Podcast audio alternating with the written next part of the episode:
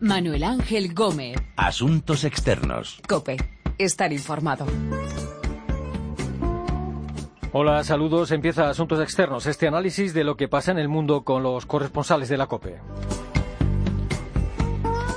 Y vamos a mirar en dirección a Francia, victoria de la ultraderecha del Frente Nacional en la primera vuelta de las elecciones regionales francesas. Tres semanas después de los atentados de París, los socialistas se han estrellado y los conservadores de Nicolas Sarkozy no han sido capaces de sacarle partido. Conoceremos detalles del apoyo militar que va a dar Alemania, sobre todo a Francia, en sus bombardeos contra los yihadistas de Daesh. Eso sí, eh, no participará Alemania directamente en esos ataques y nos trasladaremos a Venezuela, donde se han celebrado unas elecciones parlamentarias que abren la puerta al fin del chavismo. La oposición venezolana controlará la Asamblea Nacional con dos tercios, dos tercios de esa asamblea estarán en manos de la oposición de Venezuela.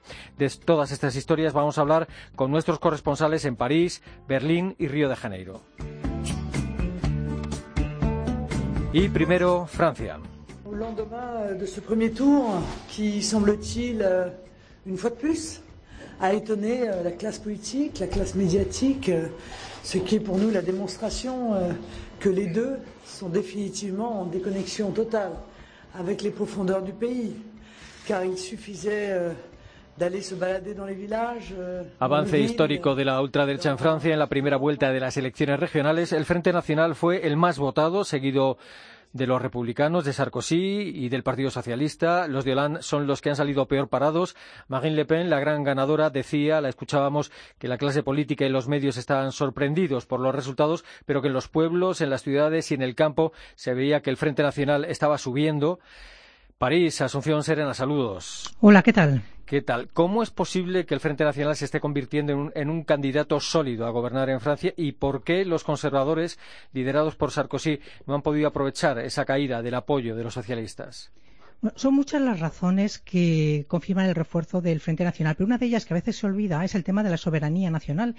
Hace diez años les plantearon a los franceses en un referéndum si aprobaban el proyecto de ley que autorizaba la ratificación del Tratado sobre la Constitución Europea y 55% dijo que no, a pesar de la campaña de los grandes partidos por el sí y esto no impidió que luego, dos años después, los dirigentes aprobaran el Tratado de Lisboa. Y esto, pues a los ojos de los que votaron no, es una negación de la democracia. ¿no? Entonces, eso ya es un caldo de cultivo. Ese descontento luego se ha ido sumando pues, el miedo a perder lo que se tiene, el miedo al fontanero polaco, que es el ejemplo que siempre se pone, ¿no? que gracias a Europa pues, puede hacer lo mismo, pero más barato que un francés, la deslocalización de las empresas, el aumento del paro, y todo eso crea inseguridad, además del tema de la seguridad a raíz de los atentados, por ejemplo. Y hablando esta semana con los expertos de la Fundación Jean Jaurès, me comentaban que además el voto del Frente Nacional ha dejado de ser un voto de protesta y ha pasado a ser un voto de adhesión. O sea, la gente que le vota es porque cree que es más capaz de resolver sus problemas ahora y de llevar a cabo el cambio. Y el Frente Nacional hemos visto ahora que recoge el 43% del voto obrero, el 36% de los asalariados y también seduce al 35% de los jóvenes de menos de 24 años. Y luego, además del problema de credibilidad respecto al tema de los conservadores, otra dificultad que, tienen estos es que no tienen un solo líder identificado porque Sarkozy está dirigiendo el partido, pero el año que viene va a haber primarias para determinar quién les va a representar en las presidenciales, o sea, quién es el posible futuro presidente si fuera conservador. Y los que se quieren presentar, que son tres, cuatro, cinco, que aspiran a ser investidos, pues marcan diferencias con Sarkozy. Entonces, pues eh, los votantes conservadores comienzan a ver a Sarkozy pues como un poco más de lo mismo, con lo cual pues eso también le ha perjudicado. Eh, ¿Qué regiones podrían caer en manos del Frente Nacional en la segunda vuelta? Eh, ¿Qué regiones podría gobernar en realidad la, gente de Marine Le Pen? Pues eh, ahora mismo ha salido en cabeza en seis regiones, con lo cual mm, posibilidad tiene de ganar. Mm, no hay que olvidar que el Frente Nacional es el único partido que conserva los seis millones de electores que votaron por Marine Le Pen en las presidenciales mientras que conservadores y socialistas han perdido la, mitad de los que votaron por, ellos en, en 2012. Y en relación con las elecciones regionales de 2010, el Frente Nacional ha subido 16 puntos. O sea que está a las puertas del poder. Por primera vez en su historia podría gobernar en una o varias regiones, no se sabe, los analistas no, no adelantan cifras, pero normalmente es cierto que tiene problemas para transformar sus éxitos de la primera vuelta en victorias en la segunda, ¿no? Porque no puede hacer alianzas con otros partidos. Y no hay nada determinado, pero donde tiene más posibilidades sería en Nord-Pas-Calais y en PACA, donde han obtenido más del 40% de los votos.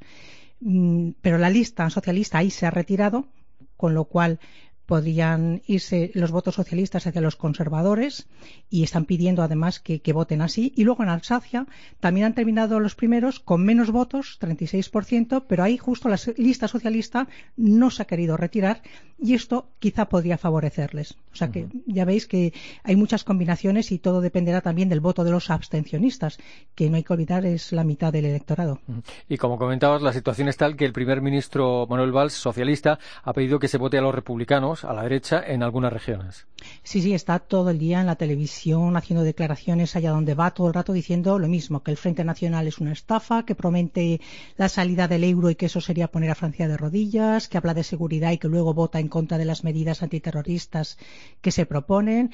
Y bueno, hasta el punto, pues como comentaba, ¿no? que ha exigido que se retiren las listas socialistas donde matemáticamente no pueden ganar ni unidos con toda la izquierda. ¿no?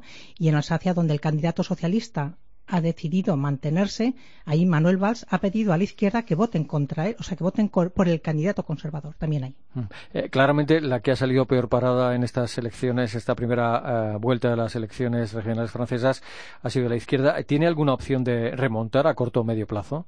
Pues fíjate, mm, ha salido mal parada aparentemente porque es cierto que puede perder muchas regiones y que en dos de ellas, de hecho, al retirarse no va a tener ningún consejero regional durante cinco años y además justo esas dos regiones son las que hasta la llegada del Frente Nacional eran tierra de socialistas, pero esto es al revés de lo que dice el adagio español de en lugar de pan para hoy, hambre para mañana, no, esto es hambre para hoy y pan para mañana. O sea, es preparar el terreno para lo que pueda suceder en 2017, que lo tienen muy en mente, intentar que la derecha no aparezca como la verdadera alternativa a los socialistas, puesto que ellos mismos están ahora pidiendo su voto por ella, que electores conservadores se sientan tentados con votar al Frente Nacional y que termine el Frente Nacional calificándose para la segunda vuelta de las presidenciales. Y entonces ante un dúo eh, François Hollande-Marie Le Pen, pues en ese caso la derecha moderada, liberales, centristas, pues se sentirían más inclinados en principio a votar por, por François Hollande, con lo cual sería mantenerse en el poder de nuevo. Eh, entonces, ante este panorama político, la sensación es que el Frente Nacional puede, de alguna forma, terminar gobernando Francia, aunque todavía queda mucho, por supuesto. ¿Cuál podría ser eh, ese panorama para las presidenciales de 2017? Pues efectivamente puede ocurrir mucho ¿no? en este año y medio. Si el Frente Nacional gana este domingo en alguna región, pues lo que pasará es que tendrá ocasión de demostrar si vale o no para gobernar en un gran territorio. Hasta ahora están gobernando en ciudades solo. Y lo cierto es que en la mayoría ha salido con diferencia en estas regionales como la lista más votada, incluso con mayoría absoluta. O sea que la gente de esas ciudades está contenta con su alcalde la región será un laboratorio ¿no? para lo que puede ofrecer 2017. Lo que sí parece perfilarse ahora, al menos, es un duelo Le Pen-Hollande que daría la presidencia a este último. ¿no? Sería como en 2002, aunque mm, dudo que Hollande obtuviera los resultados de Chirac, que fue votado por el 82% de electores. Si traspasásemos los resultados de estas regionales, pues Hollande obtendría como mucho el 72% si consiguiera que todos los conservadores votaran por él. Pero bueno, todo esto no es más que ciencia ficción. Sun was shining, I'm positive. We can run, Then I heard you was talking trash. Hold me back, I'm about to spaz. Yeah, I'm about four or five seconds from wildin'. And we got three more days till Friday. Victoria de la ultraderecha en Francia en la primera vuelta de las elecciones regionales, tres semanas después de los atentados yihadistas de París, y Alemania da pasos firmes para apoyar a Francia militarmente en su lucha contra Daesh. Äh, ähm, jetzt durch Komponenten auch des Kampfes gegen El Bundestag, el Parlamento alemán, ha dado el visto bueno al despliegue de 1.200 soldados germanos para ayudar en las operaciones militares contra los yihadistas en Siria. La canciller alemana Angela Merkel anunciaba el incremento de la participación de su país en la coalición internacional contra Daesh, en este caso apoyando los bombardeos contra los yihadistas en Siria. Berlín, Rosalía Sánchez, saludos. Hola, ¿qué tal? Hola. Alemania no ha dudado en ofrecer y en hacer realidad ese apoyo militar a Francia contra Daesh. ¿Qué, van a hacer? Eh, ¿Cuál va a ser el papel del ejército alemán? Bueno, van en lugar, eh, van a cumplir mm, tareas de apoyo. Eh, además de esos 1.200 soldados, digamos, son los efectivos que hacen falta para manejar los seis aviones eh, Tornado de reconocimiento que se envían, además de un avión nodriza y una fragata de escolta al portaaviones francés Charles de Gaulle. En esa fragata estarían también buena parte de los soldados y después se hace una labor de formación eh, a tropas allí in situ. Esa es, mm, digamos, la tarea que tiene asignada esta, esta misión alemana.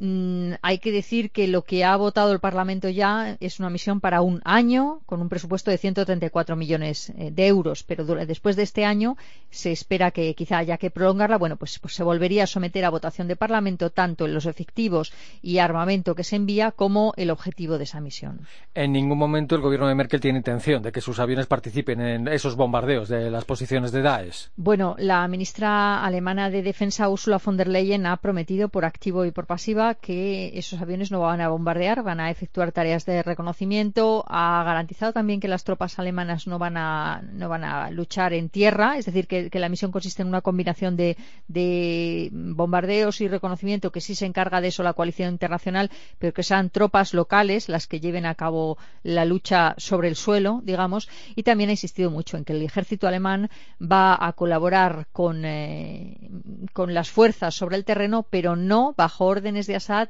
y no va a colaborar directamente con tropas que estén bajo órdenes de Assad. Mm. ¿Hay alguna discrepancia en las filas cristiano-demócratas o socialdemócratas del gobierno de coalición con este apoyo militar contra Daesh? Ni una sola fisura. Eh, naturalmente la gran coalición alemana tiene una mayoría aplastante en el Parlamento, con lo cual la votación ha sido un trámite, 445 votos a favor contra ciento y pico en contra, 146 mm, en contra pero, pero es que no hay una sola declaración que mm, de algún diputado discordante no existe. Incluso en la oposición que sí es oposición, que son los verdes y la izquierda, y que han protestado pues porque se ha dedicado poco tiempo a debatir. Por ejemplo, en el Pleno del Parlamento esta misión fueron tres jornadas de debate, pero bueno, compartía la sesión como fue incrustada en, el orden del día del Parlamento con otros temas y, fueron unas poquitas horas. Se quejaban, eh, por ejemplo, parlamentarios de la izquierda de que en Reino Unido el Parlamento mm, inglés sí que había eh, estado debatiendo más de diez horas durante el asunto y en Berlín mucho menos.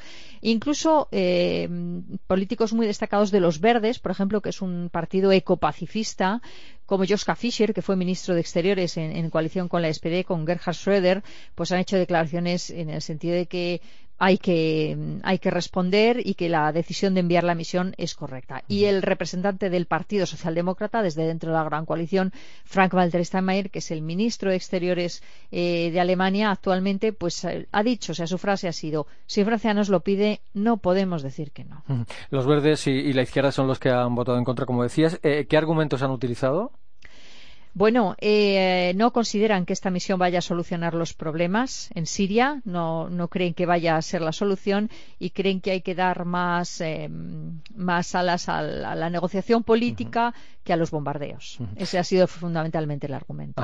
Y aparte del apoyo del Parlamento, ¿hay, ¿hay apoyo popular a esta participación militar alemana contra Daesh? Bueno, si hacemos caso de las encuestas, pues el 58% de los alemanes está a favor de la misión.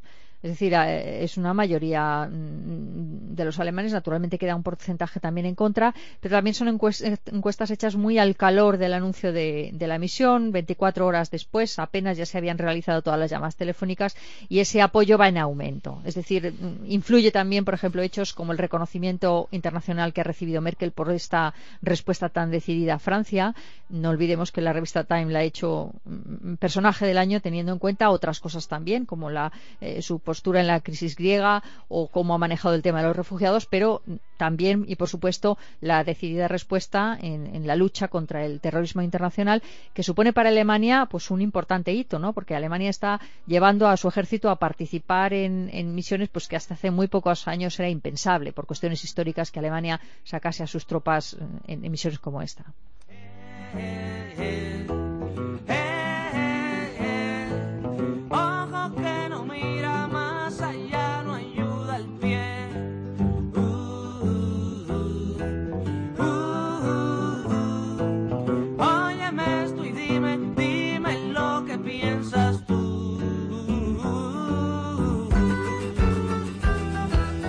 Apoyo militar de Alemania a Francia para combatir a los yihadistas de Daesh. Mientras tanto, en Venezuela las elecciones han abierto la puerta al fin del chavismo. Cuando digo ha triunfado la guerra económica, es porque el terror que le metieron a la vida económica de nuestro pueblo inhibió a un porcentaje importante y viró las corrientes históricas por ahora. El presidente Nicolás Maduro ha reconocido la derrota, aunque le echa la culpa a la guerra económica, como escuchábamos, a la guerra económica contra el régimen chavista. Es la primera derrota que sufren los chavistas en unas elecciones en 17 años. Arturo Lezcano estuvo allí en Venezuela. Saludos. Muy buenas, Manu. Hola. Ha sido una victoria clara de la oposición venezolana con este panorama político. Eh, eh, ¿Cuánto poder va a tener la oposición en Venezuela y cuánto poder va a tener Maduro? ¿Qué poderes reales van a tener unos y otros? Bueno, el poder real es difícil saberlo hasta que empiece a jugarse el partido, porque cada hora hay una declaración más altisonante que la otra. De momento y sobre el papel, para recordar, recapitular un poco todo lo que se ha hablado estos días y ahora que ya sabemos que la oposición cuenta con los famosos dos tercios, la mayoría eh, cualificada o la supermayoría, da un salto cualitativo, eso es cierto, y teóricamente, entre otras cosas, puede elaborar leyes orgánicas, puede designar eh, a agentes, a miembros del Poder Judicial y también electoral, que es muy importante en, en Venezuela, reformar la Constitución, convocando nada más y nada menos que una Asamblea Nacional Constituyente e incluso convocar un referéndum revocatorio presidencial sin tener que recurrir a millones de firmas como sería en otro escenario de mayoría. Ahora bien, para todo eso, muchas veces hay que pasar el filtro, el veto presidencial, hay intríngulis jurídicos todavía por eh, destapar para saber exactamente cómo llegar a determinadas decisiones y, por supuesto, ahí se van a encontrar la oposición, que en este caso es el oficialismo, eh, de Maduro, ¿no? Tienen la esperanza, la, le sigo llamando los opositores, aunque en realidad ya, ya no son así, pero la mesa de la unidad democrática eh, tienen la esperanza de que con una mayoría así entre 2005 y 2010, por ejemplo, el chavismo, que tenía dos tercios, sacó adelante referéndums e iniciativas muy importantes gracias a esa mayoría. Bueno, ahora habrá que ver esa cohabitación y, sobre todo, el nivel de tolerancia del gobierno más allá de haber reconocido resultados para cerrarlo. Lo que decía un analista muy conocido en Venezuela, utilizando un símil, creo yo que acertado. Hasta ahora era un tren, el chavismo, contra una bicicleta, la Mesa de la Unidad Democrática. Bueno, ahora son dos trenes y, como tal, o se entienden o choca. Eh, ¿Qué es lo que ha hecho que esta vez la oposición ganara las elecciones? ¿Ha sido que los chavistas eh, esta vez no han conseguido movilizar a los suyos para que fueran a votar, como ha ocurrido en otras elecciones, que prácticamente en algunos casos han tenido que arrastrar a la gente a votar? Sí, bueno, hay un poco de todo, ¿no? Eh, mucho hemos hablado con, fuentes políticas, obviamente, también con analistas, y parece que, se ha dado la tormenta perfecta, ¿no? Entre el mejor momento de la oposición y el peor momento del gobierno, que coincide claramente, siendo un gobierno, eh, pues como es el de Maduro o el chavista, con el peor momento de Venezuela, ¿no? Hasta el punto de que muchos factores. Primero, chavistas que no son maduristas, permítase la expresión, ¿no? Hemos hablado con críticos dentro del chavismo importantes en el PSV que buscan soluciones más a la izquierda, otros que la buscan más en la moderación, pero que hay un punto incluso de cuadros políticos que no que han votado nulo por no votar a la oposición, pero desde luego no han tenido el apoyo que, que otras veces. Lo que decíamos, por otro lado, situación económica terrible, colas gigantescas, como hemos visto, inflación más alta del mundo. Eso es imposible de tapar y de hecho los datos hablan de un 89% de los venezolanos que dice que está mal o muy mal. Cuando los sondeos y las encuestas dicen eso, desde luego, pues no hay un discurso que funcione, ni siquiera el discurso del miedo, ni el vota Chávez, el 6 de diciembre gana Chávez, y esos ojos de Chávez, que fueron un poco el símbolo de la campaña oficialista, que se veían en toda la ciudad de Caracas, esos ojos de Chávez mirando, observándote, porque es él el que gana, bueno, pues eso no movieron más allá de los 30 puntos, 35 puntos eh, nativos, digamos, del chavismo y no movieron pues a los que no son chavistas, digamos, o no son socialistas en su ideología, pero que lo votaban habitualmente. Eh, y aparte de todo, el voto castigo no hay líder en Venezuela, no enamora a Maduro, da igual que sea chavista o no chavista, y claro, bueno, pues la, oposición más radical al mismo tiempo ya sabía que el futuro de Venezuela no iba a ir por el tema de las protestas, porque vio que hubo mucha virulencia por parte de los que protestaban y mucha represión que terminó con los líderes en la cárcel, eso frustró a parte de los votantes que ahora sí decidieron, voto en mano, hacer ver que hay que cambiar el modelo, y dentro del chavismo, si no se cambia el modelo, por lo menos piensan que a lo mejor, y ese es otro debate, tiene que cambiar el presidente, o sea, Nicolás Maduro.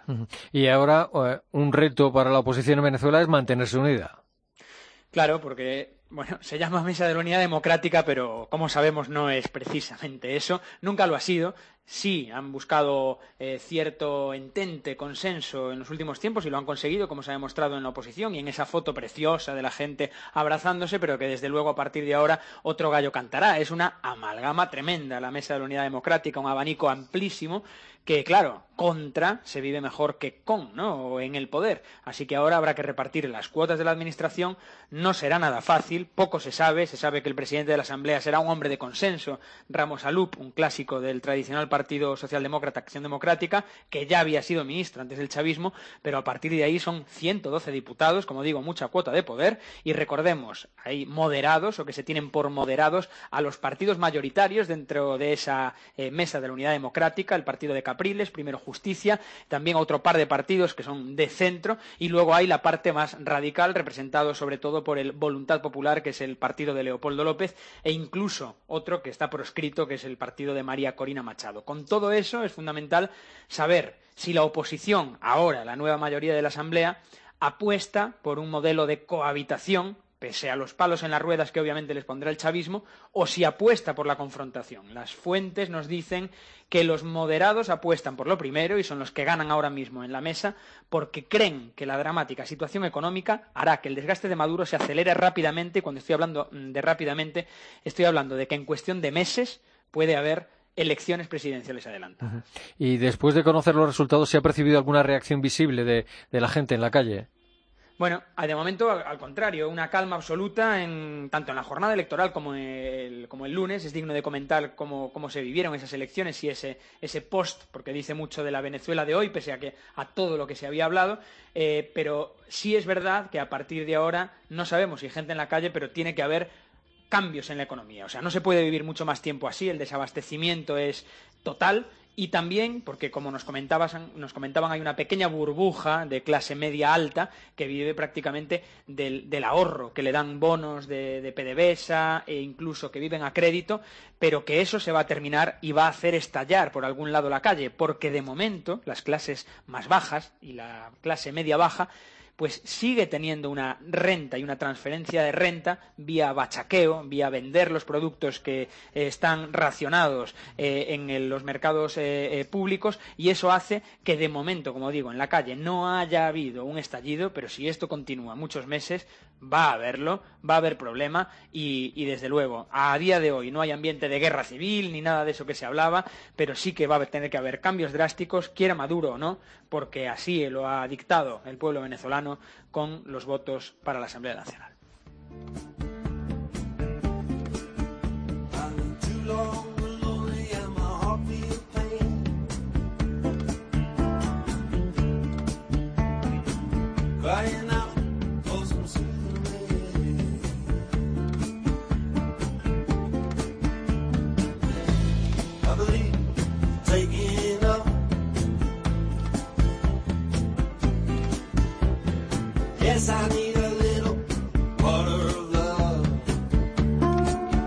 La victoria de la oposición en las elecciones en Venezuela, la participación de Alemania en las operaciones militares contra los yihadistas de Daesh y el avance histórico de la ultraderecha en la primera vuelta de las elecciones regionales en Francia. Hemos hablado de todas estas historias con nuestros corresponsales en Río de Janeiro, Berlín y París. Hoy está en el control nuestro compañero Pedro Díaz Aguado. Recuerden que nuestra dirección de email es asuntosexternos.cope.es y que también estamos en Twitter, Asuntos Externos Todo Junto.